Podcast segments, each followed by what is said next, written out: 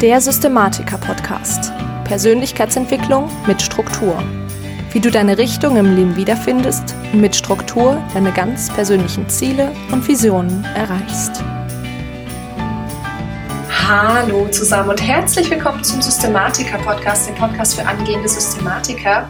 Ich bin Lisa Schröter und ich habe heute mal wieder einen Interviewgast für dich und zwar die liebe Johanna Barth. Und ja, äh, mit Johanna rede ich heute über die vier Tendenzen von Gretchen Rubin. Da geht es um verschiedene Umsetzungsbezüge bzw. Motivationstypen. Und deswegen herzlich willkommen, Johanna. Sehr, sehr schön, dass du heute da bist. Hallo Lisa, ich freue mich total, dass du mich eingeladen hast.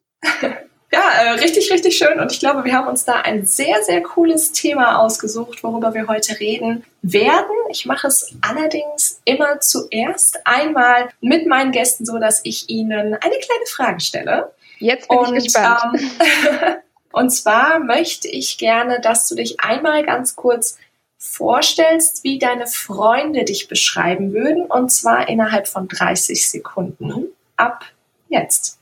Meine Freunde beschreiben mich wahrscheinlich als sehr, sehr loyal, verlässlich und den, die Person, die sie anrufen, wenn sie eine ehrliche Meinung zu einem Problem haben wollen. Also ich habe ganz viele Telefonanrufe, die anfangen mit den Worten, ich brauche jetzt mal eine ehrliche Meinung. Und deshalb habe ich dich angerufen. Weil Meinungen habe ich jede Menge. Sehr schön. Okay, super. Vielen lieben Dank dir. Ähm, es ist immer ganz, ganz schön und wichtig, da auch wirklich einfach einen, einen persönlichen Eindruck äh, zu kriegen. Insofern sehr, sehr schön. Vielen lieben Dank dir. Und jetzt sehr gerne auch nochmal die professionelle Vorstellung. Also, wer bist du? Was machst du? Was können denn die Hörer so von dir lernen? Ich bin Professorin an der European Business School in Reutlingen an der ESB und lehre dort Fächer aus dem Bereich Finanzen und Strategie das heißt, Unternehmensführung ist so mein, mein Hauptschwerpunkt. Ähm, davor war ich ähm, lange Jahre Managerin bei einem großen Automobilhersteller. Und weil es mir da so langweilig war in diesen zwei Hauptberufen, ähm, habe ich nebenher ein Buch geschrieben, das dieses Jahr im März erschienen ist, über das Thema Gender Diversity in Deutschland. Das Buch heißt Der Girl Boss Mythos. Und als ich dann das Buch raus hatte, war es mir wieder langweilig und dann habe ich ein Startup gegründet und das heißt Talentista. Mhm. Okay, super. Vielen lieben Dank für alle, die jetzt zuhören. Wir verlinken das natürlich alles in den Show Notes, dass du dir das auch mal so ein bisschen angucken kannst und mal ähm, die Johanna so ein bisschen kennenlernen kannst und das, worüber sie so redet. Aber heute reden wir, wie gesagt, über die vier Tendenzen, über die vier Umsetzungstypen, die es so gibt nach Gretchen Rubin.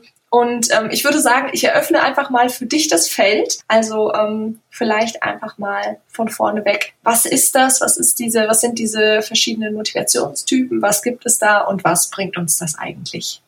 Ja, ich kannte dieses Konzept bis dieses Jahr gar nicht. Ähm, beziehungsweise ich habe immer mal wieder was davon gehört, weil ich sehr viele Podcasts und auch Medien aus den USA höre und dort ist Gretchen Rubin relativ bekannt.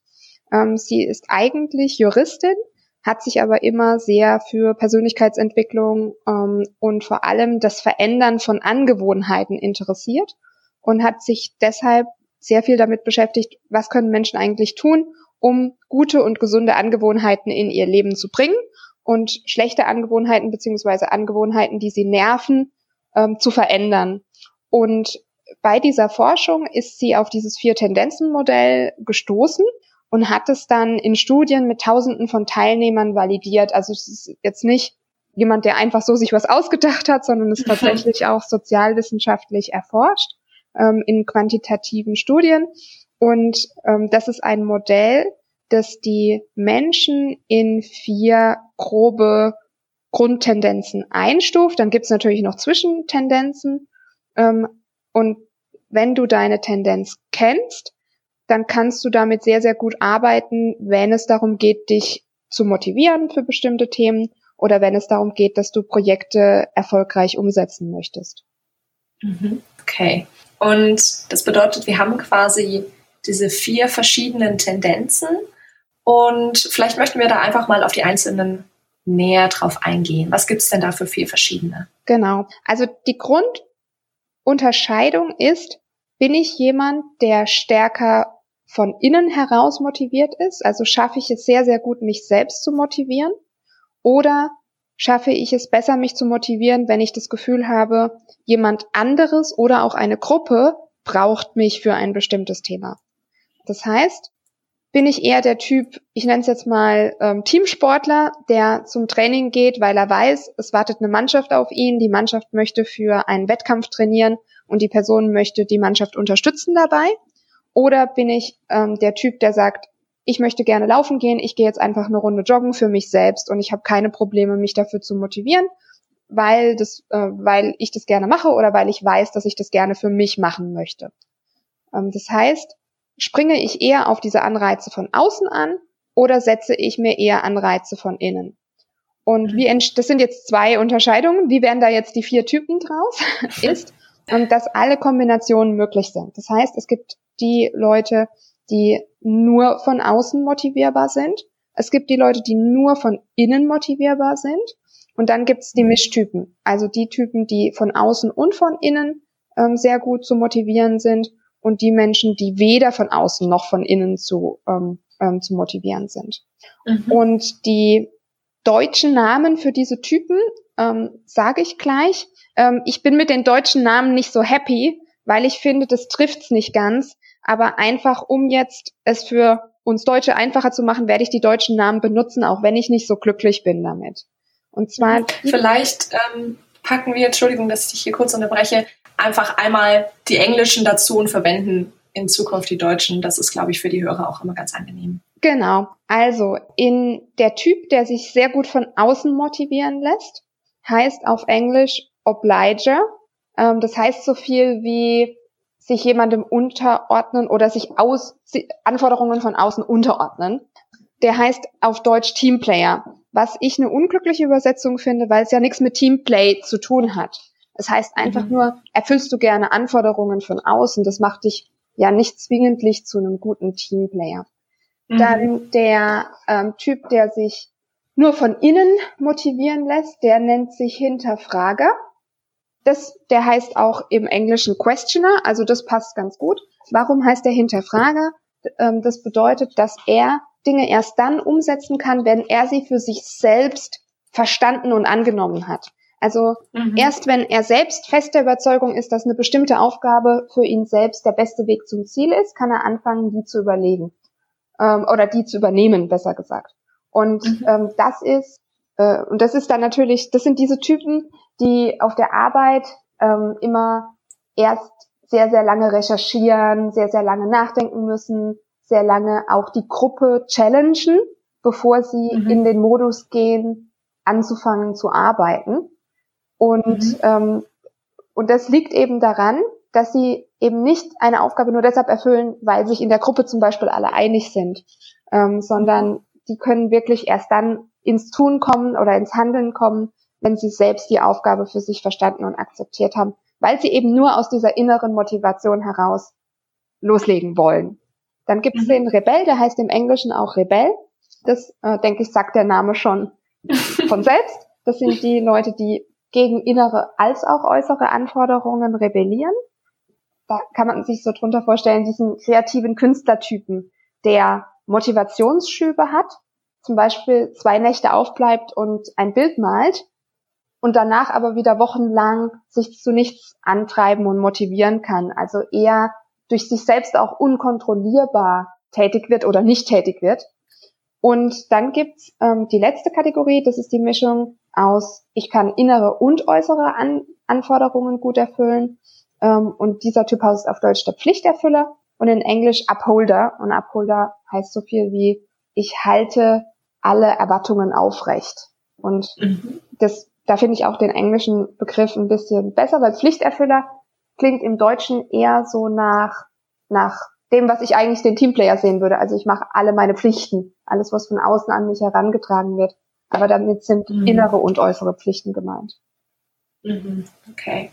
Möchtest du das Ganze vielleicht noch einmal ganz kurz zusammenfassen, weil es ja jetzt doch relativ viel war? Das mache ich sehr gerne. Der Teamplayer, das ist derjenige, der äußere Erwartungen gut erfüllt. Der Pflichterfüller kann mit inneren und äußeren Erwartungen gut umgehen. der Hinterfrager kann nur mit inneren Erwartungen gut umgehen und der Rebell versucht sich inneren und äußeren Erwartungen zu entziehen. Okay, super. Vielen, vielen lieben Dank. Nochmal kurz und knackig zusammengefasst. Sehr, sehr gut. Jetzt kommen wir da gleich einen Haufen an Fragen dazu, was denn da so ja letztendlich ähm, man wissen möchte. Das erste, was mir so einfällt, denn ich glaube äh, sofort, ich bin der Hinterfrager. Woher kommt das? Gibt es da Studien drüber, woher, wie sich sowas letztendlich entwickelt? Weißt du da irgendwas drüber? Nein. Und Gretchen Rubin sagt, dass die Tendenzen auch mehr oder weniger angeboren sind. Mhm. Und als Mama würde ich das auch sofort bestätigen. Ich glaube, ich war auch eine der Personen, die, bevor sie ein Kind hatte, immer geglaubt hat, dass da ganz, ganz viel Erziehung im Spiel ist. Und mittlerweile mhm. glaube ich, dass das, äh, dass da auch vieles einfach schon von Anfang an vorhanden ist. Mhm. Okay, ja. Sehr, sehr gut zu wissen. Das bedeutet, das wäre jetzt nämlich quasi gleich die nächste Frage gewesen. Ich könnte mir vorstellen, wenn man jetzt zum Beispiel feststellt, okay, ähm, ich bin so ein Mensch, den würde ich jetzt eher als Rebellen einstufen. Und eigentlich finde ich das gar nicht so cool, weil das vielleicht auch einfach nicht zum Beispiel zu meinem Berufsfeld passt. Ich möchte eigentlich ganz gerne auch mal ähm, zum Beispiel mich in, aus, aus dem Inneren heraus motivieren können, diese intrinsische Motivation tatsächlich nutzen können. Gibt es da eine Möglichkeit, damit tatsächlich zu arbeiten oder vielleicht da tatsächlich sogar was dran zu ändern? Daran zu ändern, würde ich sagen, nein. Das heißt, du hast mhm. deinen Typen, und dieser Typ ist mehr oder weniger fest. Es gibt natürlich auch Zwischentypen, also zum Beispiel Rebellen mit Hinterfrager-Tendenzen oder Rebellen mit Teamplayer-Tendenzen. Ähm, und dann kann man natürlich versuchen, mehr auf diese, diesen Untertypen sozusagen einzugehen und sich eben mehr auf diesen Aspekt zu konzentrieren oder zu schauen, in welchem Lebensbereich schaffe ich es denn mehr mit dieser Untertendenz zu arbeiten. Aber im Großen und Ganzen kannst du an deinem Typ nichts ändern. Das Schöne ist aber, diese Einordnung ist nicht so ein klassischer Persönlichkeitstest, wie wir den kennen, mhm. zum Beispiel den DISC, ähm, der dann ganz klar sagt, okay, für diese und jene Jobs bist du geeignet oder nicht geeignet, sondern das Coole ist, dieses ganze Vier-Tendenzen-Modell ist so aufgebaut, dass die Autorin auch sagt, du kannst prinzipiell mit jeder Tendenz jeden Job machen. Du musst dir nur eine Systematik schaffen, und das finde ich ist auch der schöne Bogen ähm, zu deinem Thema, mit der du dich dann oder mit der du den Rahmen bilden kannst, dass du mit deiner Tendenz bestmöglich arbeiten kannst. Mhm, okay, da würde ich sehr, sehr gerne gleich direkt mal tiefer drauf eingehen. Wie wäre das jetzt denn für die verschiedenen Umsetzungstypen? Was sind das denn für Systematiken, worauf die Einzelnen da wirklich achten müssen? Genau. Es gibt für jede der oder für jede dieser Tendenzen gibt es ja Stärken und Schwächen. Und ich glaube, das Wichtigste ist, dass man diese Stärken und Schwächen für sich erstmal erkennt und annimmt, so wie die sind. Zum Beispiel der Teamplayer wird, wird in Gruppensituationen immer sehr, sehr gut funktionieren. Aber es kann ihm natürlich auch leicht passieren, dass er sich selbst überfordert und überlastet, weil er es nicht schafft, Nein zu sagen, zum Beispiel. Mhm. Ähm, der Hinterfrager auf der anderen Seite der hat kein Problem, sich abzugrenzen von den Erwartungen von anderen. Klar, weil er die sich einfach nicht zu eigen macht. Aber er kann sich in seinen eigenen Erwartungen verlieren. Zum Beispiel ähm, recherchieren, äh, was ist äh, die beste Waschmaschine und das so lange mhm. tun, bis eigentlich der Waschmaschinenkauf schon so lange überfällig ist, dass ihm richtige Nachteile entstehen. Und diese Leute, die Pflichterfüller, kann mit inneren Erwartungen, die kann alleine sich motivieren, die kann aber auch gut in einem Team funktionieren. Ähm, was könnte denn das für Nachteile haben? Aber das sind diese Leute, die von außen sehr starr wirken. Dadurch, dass die den ganzen Tag diese ganzen Erwartungen jonglieren, sind die natürlich in ihren Rhythmen und in ihren Systemen sehr gefangen ähm, weil sie sehr wenig Abweichung zulassen können, weil die natürlich wissen, wenn ich in diesen ganzen Erwartungen von innen und außen funktionieren will, dann muss ich mich sehr, sehr, sehr stark disziplinieren. Und dadurch mhm. können die sehr unflexibel wirken oder wie so kleine Maschinen und dadurch vielleicht auch unsympathisch wirken. Und der Rebell, das erklärt sich natürlich von selbst, ähm, der Rebell kann sehr wenig steuern, wann er tätig wird. Und das kann natürlich in Teamsituationen zu Konflikten führen, ähm, kann aber auch dazu führen, dass der Rebell mit sich selbst sehr unzufrieden ist. Mhm.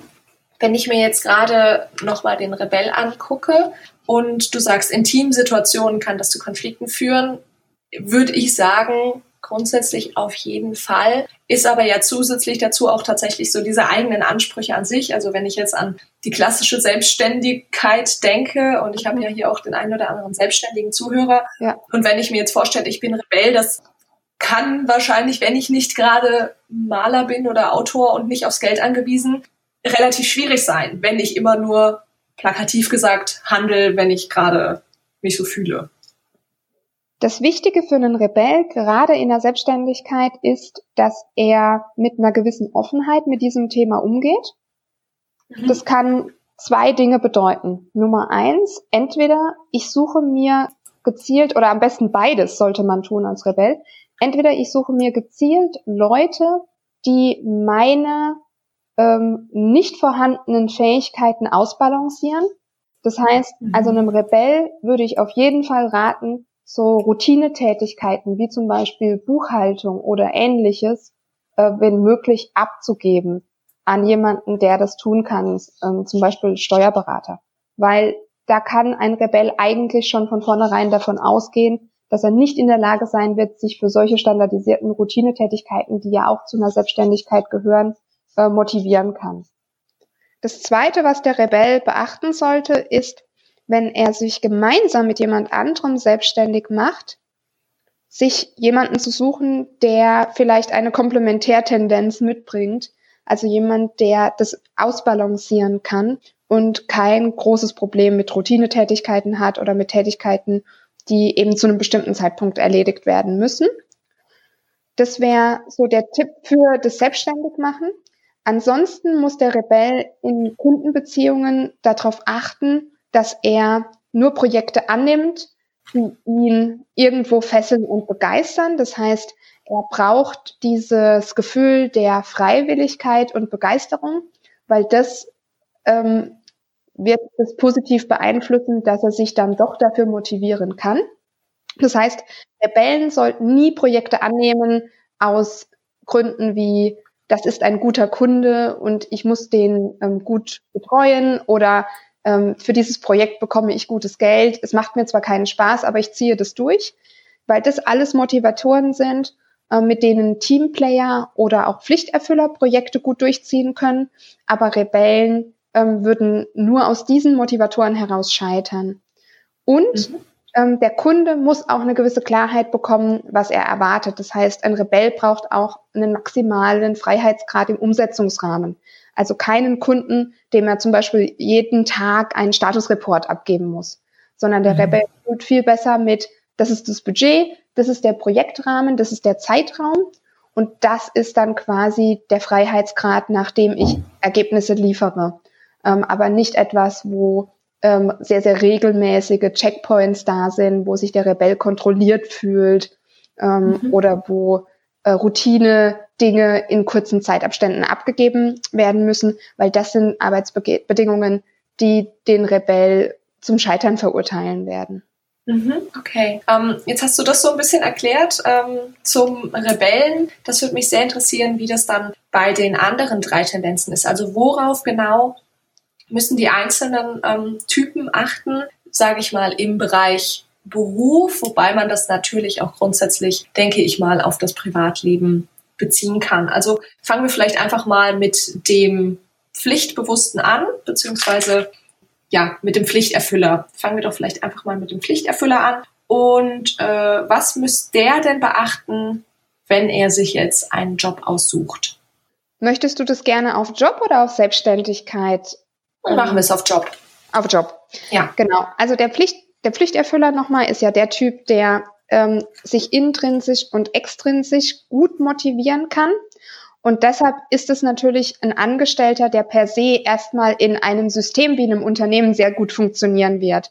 Weil dort gibt es ja genau diese Situation. Es gibt die Situation, dass er innerhalb von Projekten oder innerhalb von einem Team bestimmte Aufgaben übernehmen muss. Aber dann wird er sicherlich auch Aufgaben haben, die ähm, er persönlich vorantreiben muss. Und das ist das Schöne am Pflichterfüller, dass er beides ähm, sehr, sehr gut kann.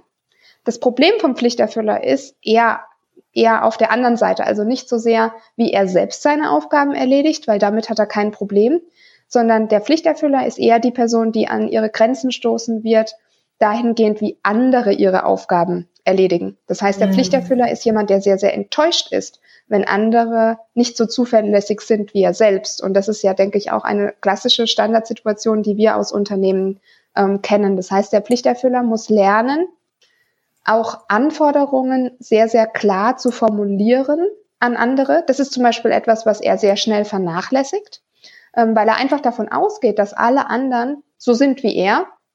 Formuliert er nur vage Anforderungen, gibt vielleicht keine Deadlines und ist dann enttäuscht, wenn die Leute nicht von sich aus versuchen, ähm, diese Anforderungen so gut wie möglich und so schnell wie möglich zu erfüllen. Mhm. Ähm, und das kann dann natürlich in Zusammenarbeitssituationen ähm, für Enttäuschung und Frustration und Konflikte führen.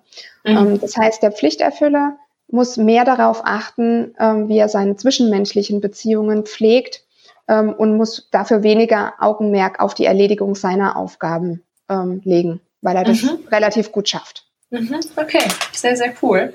Wie ist das denn beim Teamplayer? Ähm, der Teamplayer, ich wiederhole es nochmal ganz kurz, ist der Typ, mhm. der ähm, Anforderungen in der Gruppe beziehungsweise von außen sehr, sehr gut erfüllt, aber Probleme damit hat, sich selbst zu motivieren. Ähm, der funktioniert im Unternehmen zunächst einmal auch sehr gut, weil gerade im Unternehmen ja oft, äh, beziehungsweise vor allem im Angestellten-Tum natürlich oft Anforderungen von außen kommen, der Chef verteilt Aufgaben oder man ist in einem Team, in dem Aufgaben verteilt werden und der Pflichterfüller nimmt die dann alle fleißig mit und nimmt die alle für sich an und ähm, setzt die um. Da kann es aber natürlich dazu kommen, dass wenn aus vielen verschiedenen Richtungen Aufgaben kommen, der Teamplayer das überhaupt nicht schafft, sich abzugrenzen, auch mal Nein zu sagen beziehungsweise auch sich schwer tut, dann zu priorisieren, wen von den vielen Leuten er zuerst in Anführungsstrichen bedienen soll. Mhm. Und ähm, hier ähm, hilft es dem ähm, Teamplayer, wenn er dort relativ klare Vorgaben bekommt, was die höchsten Prioritäten sind und was vielleicht nicht so hohe Prioritäten sind. Wenn er vielleicht auch einen Chef hat, der sich schützend vor ihn stellt und ihn vor Überforderung ähm, bewahrt, wenn er selbst das nicht kann. Mhm. Ähm, und es hilft ihm, wenn er Aufgaben hat, die er über weite Strecken alleine erledigen muss, dass er von außen Checkpunkte bekommt. Ähm, sei das ein Kollege, dem er dann ähm, jede Woche einen Report abgeben muss, oder sei es der Chef, der öfter mal bei ihm eincheckt und fragt, wo stehst du, kommst du weiter, brauchst du Hilfe? Weil das ist etwas, was der Teamplayer sich relativ schlecht selbst holt ähm, und er schafft es auch nicht, sich selbst Meilensteine zu setzen. Ähm, und dafür braucht er einfach ähm, den Impuls von, von außen. Mhm, okay. Ähm, das heißt, dass man da auch immer mal wieder so ein bisschen zulassen darf, so die eigenen Erfolge wahrzunehmen und es fällt ihm persönlich dann eher schwer, wenn er das nicht von außen kriegt oder Nee, ist sogar noch ein Schritt davor. Also mhm. tatsächlich Marker gesetzt zu bekommen, bis wann bestimmte Dinge abzuliefern sind, mhm. ähm, damit mhm. er eben ständig diesen gewissen Druck von außen verspürt und gar nicht erst in eine Situation kommt, wo er wochenlang ähm, vor sich hin wursteln muss, alleine, ohne diese Checkpunkte. Okay, weil, das heißt, weil er ja. dann unter Umständen nicht vorankommt, aber mhm. auch sich in dem Moment dann keine Hilfe holen wird. Mhm, okay. Das bedeutet, der Pflichtbewusste delegiert an den Teamplayer mit klaren Vorgaben. Genau, der Pflichtbewusste, wenn, wenn wir jetzt mal die Kombi nehmen, mhm. ähm, was eine sehr typische Kombi ist, mhm. weil die meisten statistisch betrachtet Teamplayer sind. Das heißt, ähm, wenn du Chefin bist, dann hast du mit sehr hoher Wahrscheinlichkeit einen oder mehrere Teamplayer in deinem Team. Mhm. Ähm, und wenn du selber Hinterfrager oder Pflichterfüller bist, dann kann das dir sehr, sehr leicht passieren, dass du davon ausgehst, du übergibst die Aufgabe und die Person läuft los. Aber der Teamplayer läuft dann unter Umständen nicht los, weil der Happen zu groß ist. Und, mhm. ähm, und das sind genau die Mitarbeiter, ähm, bei denen du Checkpunkte einfach einziehen musst. Und das, das müssen keine großen Sachen sein. Das kann einfach sein, hey, lass uns einfach jeden Montag um neun Uhr kurz draufschauen, wo du stehst, was du brauchst, ähm, wie du weitermachen kannst und was so der nächste, der, das nächste ähm, Ziel sein könnte. Ähm, mhm. Und das ist etwas, was ähm, Hinterfrager und Pflichterfüller schnell vergessen, weil sie das überhaupt nicht brauchen. Und mhm. sich fragen, warum brauchen das andere? super spannend, super, super spannend. Ähm, ich kann mich selbst noch nicht so ganz einordnen, äh, aber dazu kommen wir vielleicht später nochmal, wie man das dann, wie die Hörer das dann, dann auch rausfinden. Machen wir einfach nochmal mit dem letzten weiter, nämlich mit dem Hinterfrager. Worauf muss der denn insbesondere Aufgaben beim Aufgaben abarbeiten, arbeiten generell? Im Unternehmen ist der Hinterfrager ähm, der Typ, der immer so ein bisschen auch als Bedenkenträger wahrgenommen werden kann.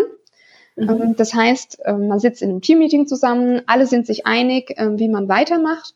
Und dann gibt's ja immer so gefühlt diese eine Person, die dann aufsteht und sagt, ja, das habe ich jetzt aber noch nicht verstanden. Oder wenn wir an den und den Punkt kommen, was machen wir denn dann in dem Szenario?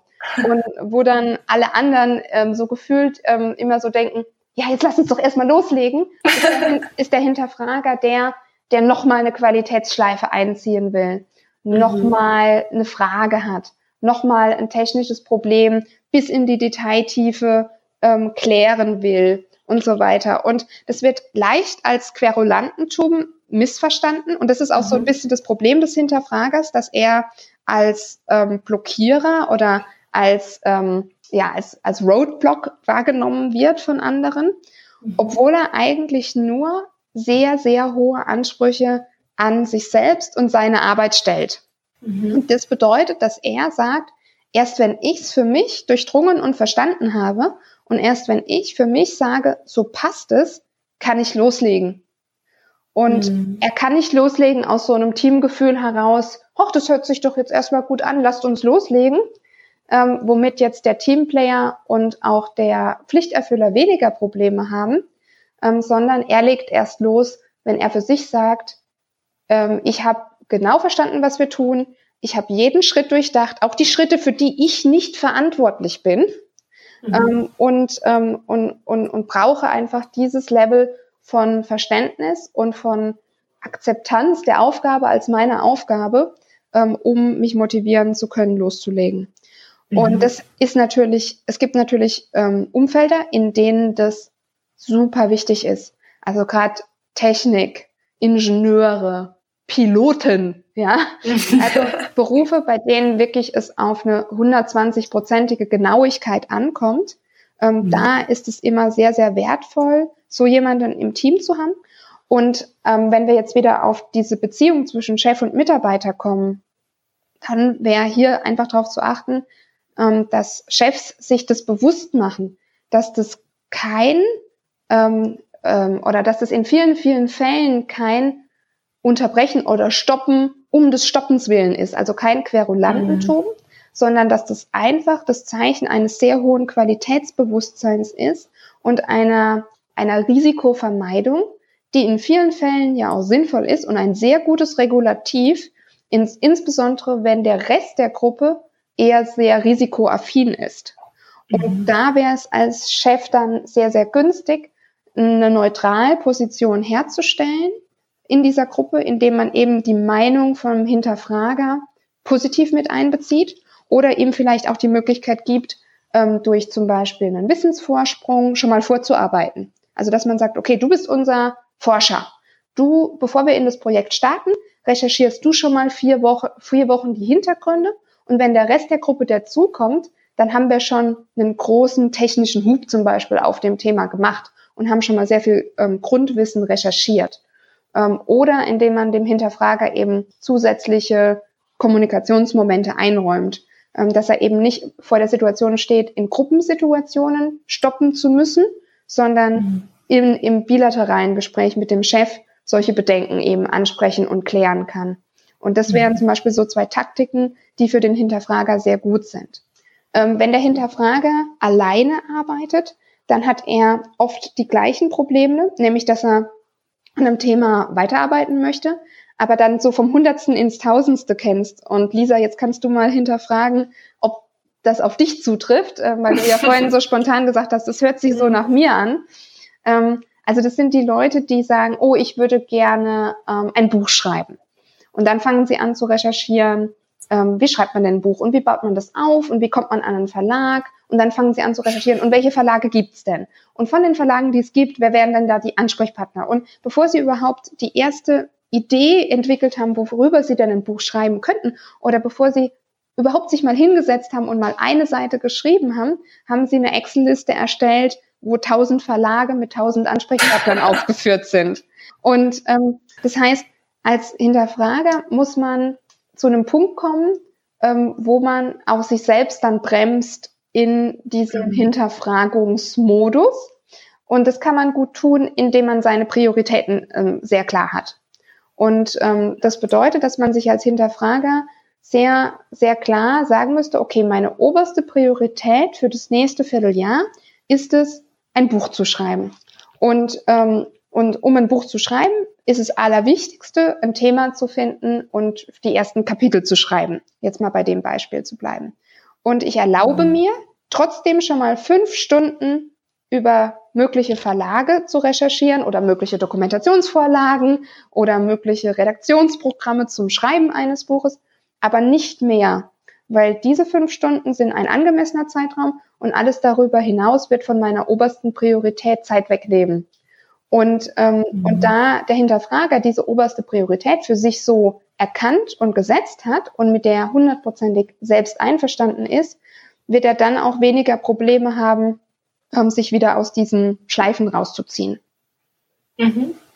Ja, ich glaube, ich bin nicht zu 100% der Hinterfrager, wenn wir das jetzt nochmal so ausgeführt haben. Sicher die ein oder andere Tendenz, aber ganz sicher nicht so intensiv, wie du das jetzt beschrieben hast. Und das ist ja auch das, was du vorhin angesprochen hast. Natürlich ist die Welt nie schwarz und nein, weiß. Nein, genau. Sondern man hat halt so gewisse haha, Tendenzen. Genau, ne? genau, genau. Und das finde ich auch das Schöne bei dem Modell, dass das dich nicht einzementiert. Und bei anderen mhm. Persönlichkeitstests oder solchen Kategorisierungen habe ich mich immer so in eine Schublade gesteckt gefühlt. Mhm. Und hier mhm. kann man halt erkennen, okay, ich habe die und die Züge von und bin vielleicht auch ein Mischtyp. Und dann kann ich mir aus diesem riesen Arsenal von Tipps einfach die aussuchen, die mir persönlich weiterhelfen. Und da hatte ich eben, als ich dieses ähm, über dieses Modell gelesen habe, so viele Aha-Momente. Ja, stimmt, krass.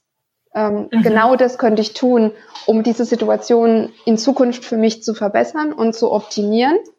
Und, ähm, und vor allem, ähm, ich plaudere jetzt noch ein bisschen aus dem Nähkästchen. Ich hatte in der Zusammenarbeit mit einer sehr guten Freundin von mir vor Jahren einen riesigen Konflikt. Und ich habe jahrelang nicht verstanden, warum. Und als ich dieses Buch gelesen habe, habe ich dann endlich verstanden, warum. Und es mhm. war auch so ein krasser Aha-Moment, der mir, ja, der mir, der mir sehr geholfen hat, äh, die Situation endlich zu verstehen und damit eben auch in Anführungsstrichen ähm, zu verarbeiten, in dem Sinn, dass ich sage, wie verhindere ich, dass ich nochmal in so eine Situation komme. Ja, richtig. Es ist nun mal so, dass ähm, Verstehen oder die Bewusstmachung über gewisse Dinge ähm, sicher nicht die Lösung ist, aber es hilft uns einfach ganz, ganz oft tatsächlich dann auch vielleicht ein bisschen toleranter ähm, genau, mit auch das. anderen Menschen umzugehen zum Beispiel. Absolut, auch das. Und du hast es vorhin angesprochen, ähm, das lässt sich auch aufs Privatleben übertragen. Ähm, dieses Modell ist, ist für alle Lebensbereiche relevant. Und mhm. ich ähm, und ich äh, ja habe auch äh, in meiner Beziehung sehr sehr viele Aha-Momente gehabt, ähm, nachdem ich mhm. dieses ähm, Modell kennengelernt habe und uns da mal so ein bisschen einklassifiziert habe. Und ähm, mhm. äh, ja, das vermeidet jetzt trotzdem nicht jeden Streit, aber es, ähm, es rationalisiert das eine oder andere auf jeden Fall. Mhm.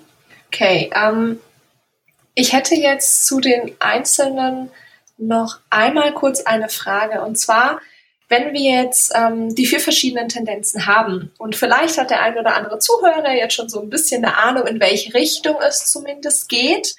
Was sind denn vielleicht pro Tendenz ähm, ein bis zwei Herausforderungen, wo die Einzelnen wirklich drauf achten sollen? Also ich habe beim Teamplayer jetzt zum Beispiel schon so rausgehört, dieses Nein sagen, da immer mal wieder drauf zu achten, beim ähm, Hinterfrager das Thema Perfektionismus und vom Hundertsten ins Tausendste kommen. Kannst du da vielleicht noch mal ein, zwei Worte zu sagen? Genau, das hast du schon sehr schön zusammengefasst. Beim Teamplayer gibt es auch noch eine Besonderheit, über die ich noch nicht gesprochen habe. Und das ist die ähm, sogenannte Teamplayer-Rebellion. Ähm, und die passiert mhm. natürlich vor allem Teamplayern, die auch den Hang zum Rebellentum haben. Ähm, und da ist es so, das ist dieses typische, ähm, der Krug geht zum Brunnen, bis er bricht. Ähm, der Teamplayer mhm. nimmt, übernimmt und ist freundlich und ähm, in, in, in Gruppensituationen super beliebt auch, weil er ja auch sehr hilfsbereit ist. Und ähm, er tut und tut und tut. Und irgendwann wird es ihm zu viel. Und dann kommt es zur Rebellion. Ähm, er verweigert alles. Ähm, das kann je nach Teamplayer dann auch unterschiedlich aussehen. Entweder er flippt dann tatsächlich aus, ähm, sagt, ja, alle wollen immer alles von mir. Ich, ich kann ja auch nicht alles gleichzeitig machen. Oder er zieht sich zurück, ist für niemanden mehr erreichbar, geht nicht ans Telefon. Ähm, oder was ich auch schon gesehen habe, ist, er flüchtet sich in Krankheiten, also hat dann äh, eine Erkältung und nutzt es dann als, ich sag jetzt mal, Vorwand, um, um eben ähm, sich, sich zurückzuziehen ähm, und, und nichts mehr zu machen. Ähm, mhm. Das heißt, das, das sind dann auch so diese Leute, die ähm, zum Beispiel ähm, dann einfach nicht zu einem Meeting kommen und, und alle wundern sich, hä, wieso? Das ist doch die committede Person, die Person, die auch immer freundlich ist, fröhlich ist, in Gruppensituationen aufblüht. Warum lässt die uns jetzt hängen? Und das ist dann diese Teamplayer-Rebellion, äh, ja, das, woran man einfach merkt, dass es da dem Teamplayer jetzt wieder alles zu viel geworden ist. Und ähm, das ist für andere halt in der Zusammenarbeit ultra frustrierend, weil der Teamplayer gibt keine Warnsignale, sondern der ist gut drauf, der ist mhm. fröhlich, der übernimmt alles, der macht alles, der sagt, ja, mache ich auch noch, mache ich auch noch, ja, das kann ich doch machen und so. Und, und, und der Hinterfrager und der Pflichterfüller, die nehmen das an. Die nehmen das an, weil die wissen, wenn wir das sagen würden, dann würden wir das so meinen und dann hätten wir das auch vorher durchdacht, ob wir das so leisten mhm. können. Ähm, und deshalb kommt es dann gerade für den Hinterfrager und Pflichterfüller so aus dem Nichts heraus, wenn der Teamplayer ihnen dann alles vor die Füße schmeißt, in Anführungsstrichen. Und ähm, mhm. das ist, das ist halt auch so eine Verhaltensweise, wo es leider aber nicht anders funktioniert, als dass die Hinterfrager und Pflichterfüller das erkennen, dass sie, dass sie das bis zu einem gewissen Grad mit so einer Person zu tun haben und dann nach einer oder zwei so Situationen eben das Regulativ für diese Person übernehmen, wenn die das selbst nicht übernehmen kann. Mhm. Mhm. Super, super spannend. Ähm, das erinnert mich auch sehr an, ähm, wenn man es jetzt aufs Private bezieht, an dieses klassische ähm, Streitthema, was man vielleicht so aus der Jugend ganz, ganz arg noch kennt, so dieses, das hättest du doch erkennen müssen, ja, total. dass es mir schlecht geht. Total. Ja, okay. Genau, genau, genau. Sehr, sehr genau. Schön. Und, sehr, und für schön. die Außenstehenden ist es aber nicht zu erkennen. Und das mhm. macht es halt so schwierig. Äh, aber mhm. ich glaube, deshalb hat mir das dann auch so viel geholfen, das einmal eben ähm, wirklich mir so in einem Buch durchzulesen, ähm, weil ich da halt dann so ultra viele von diesen Situationen erkannt habe und dachte so, ja, da, das habe ich mich immer gefragt, woran das eigentlich liegt. Und ähm, mhm. aber das bleibt ja ganz, da bleibt ja ganz vieles unausgesprochen dann auch. Ja. Und ähm, ja. und und vor allem das, das sind ja dann oft auch valide Gründe. Also ich meine das jetzt, ähm, das ist ja jetzt sehr überspitzt von mir zu formulieren, ja, die, die ziehen sich dann in Krankheiten zurück. Aber ich habe mich das schon gefragt, warum ich mit einem Schnupfen immer noch drei E-Mails beantworten kann und andere Leute mit einem Schnupfen mhm. nichts mehr machen können.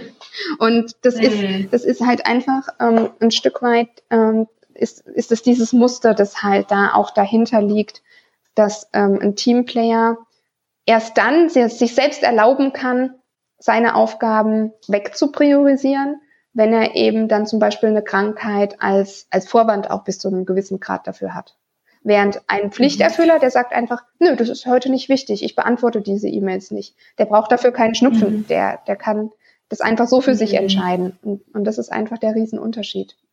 Ich könnte mir auch vorstellen, dass Teamplayer, die sind ja sehr, sehr, sehr, sehr gebend ähm, dass sie dann eben natürlich auch oft zu viel geben, als ihnen eben eigentlich gut tut und vielleicht dann tatsächlich sich manchmal auch dann wirklich die Krankheit meldet genau. und sie dann eben, wie du sagst, Absolut. in diese Rebellion gehen und dann halt wirklich sagen, okay, ich muss jetzt irgendwie, mein Körper zeigt mir, ich, ich darf jetzt nicht mehr, ich habe viel zu viel gegeben, jetzt höre ich endlich mal drauf, was aber eigentlich halt schon am besten zwei Wochen vorher hätte passieren genau. sollen. Genau, also der Teamplayer ist der klassische Burnout-Kandidat.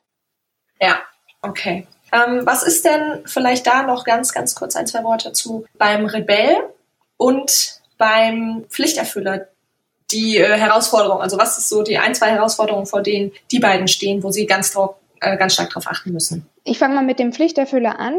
Das habe ich ja vorhin schon angerissen, dass der Pflichterfüller eher in den zwischenmenschlichen Bereichen ähm, Probleme bekommt, weil er nicht davon ausgehen darf, dass alle so sind wie er. Ähm, das ist das eine. Und das andere ist, der Pflichterfüller ist auch so gefangen in seinem, ich nenne es jetzt mal Arbeitsmodus, dass der Pflichterfüller die größten Probleme von allen Tendenzen damit hat, sich auch selbst die Anerkennung für seine Leistung und seine Arbeit zu geben. Das heißt, der Pflichterfüller mhm. ist so schon bei der nächsten Aufgabe, bei der nächsten Herausforderung, beim nächsten großen Ding, was er machen muss, ähm, dass er selten sich Zeiten einbaut, um Pause zu machen und ähm, sich auch selbst zu belohnen, in Anführungsstrichen, für das, mhm. was er erreicht hat. Ähm, er landet deshalb nicht im Burnout. Warum? Weil auch er Gesundheit oder Dinge für sich zu tun, die seiner Gesundheit und seiner Balance förderlich sind, die betrachtet er auch einfach als Aufgaben und baut die wie andere Aufgaben in seinen mhm. Tagesablauf ein. Das heißt, er hält sich selbst ähm, sehr, sehr gut am Laufen. Aber da ist ja auch nochmal ein Unterschied zwischen sich als Maschine am Laufen halten, indem man genug Öl reingibt ähm, oder genug Bewegung verschafft, aber oder dass man sich eben mal Anerkennung zollt, also diese psychologische mhm. ähm, Belohnung auch ähm, zu geben. Und ähm, damit das ganze Leben nicht nur aus Struktur, aus Arbeit, aus Abarbeiten, Aufgaben, Checklisten und so weiter besteht. Und ähm, da fällt der Pflichterfüller natürlich leicht in diese Falle, äh, tun, tun, tun, tun, tun. Und kann dann, und, und plötzlich ähm, hat er Geburtstag oder es ist sonst irgendein ein, ein, Moment, ein besonderer Moment und er guckt zurück. Eigentlich habe ich die letzten sechs Monate nur gearbeitet oder nur Pflichten mhm. erfüllt, wie der Name schon sagt.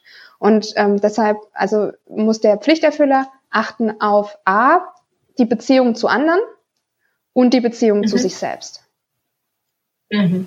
Mhm. Und der Rebell? Der Rebell ähm, muss sehr auf sein psychisches Wohlempfinden achten, weil er merkt ja, dass er in dieser Welt, die sehr auf Anforderungen, Erledigungen, ja, Zuverlässigkeit funktioniert, ne? insbesondere natürlich mhm. hier in mhm. Deutschland. Ähm, da da mhm. hat eine Rebellennatur ist natürlich besonders schwer. Da gibt es sicherlich andere Kulturkreise, in der ähm, eine Rebell ein gewisses Rebellentum ähm, auch normaler ist. Ähm, und deshalb fühlt sich der Rebell natürlich immer ein Stück weit als Außenseiter. Er genießt es natürlich auch, weil er geht darin auch ein Stück weit auf, anders zu sein als die anderen. Aber wie wir alle wissen, wenn man dauerhaft anders ist als alle anderen, kann es halt auch sehr anstrengend sein. Mhm. Und deshalb denk, denke ich, dass Rebellen auch sehr anfällig sind, zum Beispiel sich komplett zurückzuziehen, sich zu isolieren, vielleicht auch Depressionen zu entwickeln. Und ähm, mhm. da ist es auch sehr wichtig, Checks von außen einzubauen. Und zwar durch Leute, die einem gut tun, denen klar zu signalisieren, hey, wenn ich mich zwei Wochen nicht gemeldet habe, komm bitte einfach so mal bei mir vorbei und ähm, guck, wo mhm. ich stecke, guck, wo ich stehe. Und natürlich, Rebellen müssen ganz arg darauf achten, aus welcher Motivation heraus sie etwas tun. Und der ideale Motivationszustand für einen Rebell ist Begeisterung für eine Aufgabe, Passion Project, ähm, aus Leidenschaft mhm. etwas zu tun, während Teamplayer und Pflichterfüller, die können jede Aufgabe erledigen. Die müssen auch nicht die Buchhaltung outsourcen, ja. Die, die, die können sich einfach mhm. selber dazu bewegen. Ähm, aber der Rebell ähm, braucht den Purpose und diese, diese mhm. sehr, sehr starke Leidenschaftsmotivation. Mhm. Okay, okay. Sehr, sehr cool. Ich könnte noch bestimmt noch mal drei Stunden mit dir darüber reden. Ich finde, das ist ein wahnsinnig spannendes Thema. Aber die Zeit geht uns so langsam aus. Ähm, ich denke, über dieses Thema, du hast es ja gerade schon angesprochen, gibt es ein Buch und wahrscheinlich auch sonst noch sehr, sehr viele Informationen, die man darüber finden kann. Ich verlinke das auf jeden Fall unten in den Show Notes. Und ähm, Deswegen, wie ist es denn jetzt, wenn man jetzt dir so zugehört hat und man rausgefunden hat, ähm, ich mag dich ganz gerne, du gefällst mir ganz gut. Ähm, wo kann man denn noch mehr über dich finden, mehr über dich erfahren, was du so machst? Meine Webseite heißt talentista.de, wie das Talent und dann ist da wie der Barista, nur Talentista. Ähm, passt auch ganz gut, weil ich sehr gern Kaffee trinke. Und ähm, auf dieser Seite findest du ähm, mein ganzes Blogarchiv, wo ähm, du zu allen Themen, ähm, wo es um Karrierestrategie, wie entwickle ich überhaupt einen Plan für meine Karriere und wie kann ich das auch umsetzen, ähm, ganz, ganz, ganz viele Posts nachlesen kannst zu verschiedensten Themen. Ähm, das Thema dieser Umsetzungsstrategie ist davon ähm, ein kleiner Baustein, ähm, fügt sich aber ganz gut ein in mein Gesamtthema. Äh, und das ist ja die Entwicklung einer Karrierestrategie. Also wie schaffe ich es für mich, zu einem stimmigen Plan zu kommen, wie mein Jobleben laufen soll und wie kann ich das dann auch in die Umsetzung bringen. Und zu diesem Thema habe ich auch ein Mentoring-Programm entwickelt. Das nennt sich Design Your Career.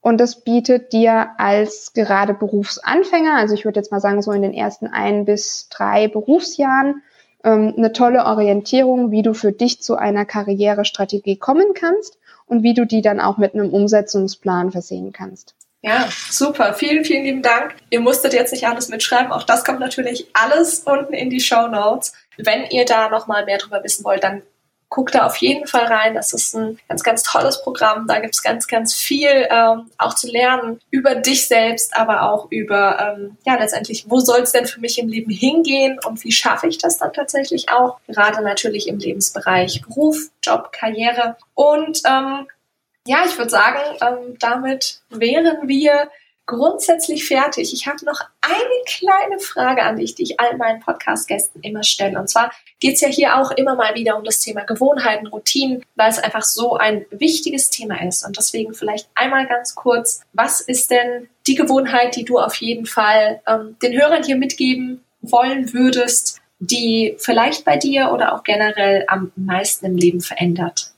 Also bei mir ist das auf jeden Fall der Sport. Ich ähm, brauche mhm. Sport, um einen körperlichen und auch psychischen Ausgleich zu bekommen zu meinen Jobs, die doch eher, ich sag jetzt mal, ähm, Schreibtisch, äh, Computer und denklastig sind. Und ich muss wirklich sagen, in jeder Lebensphase, ähm, ob das das Studium war, ob das ähm, Phasen waren, in denen ich karrieretechnisch sehr, sehr eingespannt war, ähm, aber auch als ich zum Beispiel Mama geworden bin, hat mir der, hat mir der Sport immer geholfen, ähm, einen klaren Kopf zu bewahren, ähm, bei mir zu sein, ähm, ja, frische Luft zu bekommen. Ähm, und deshalb ist es die Gewohnheit, die ich ähm, ja seit Jahrzehnten pflege und immer versuche aufrechtzuerhalten. Und ich habe auch sehr, sehr ähm, ja, hart in Anführungsstrichen lernen müssen, dass es nichts bringt, diese Gewohnheit wegzulassen, um Zeit zu sparen.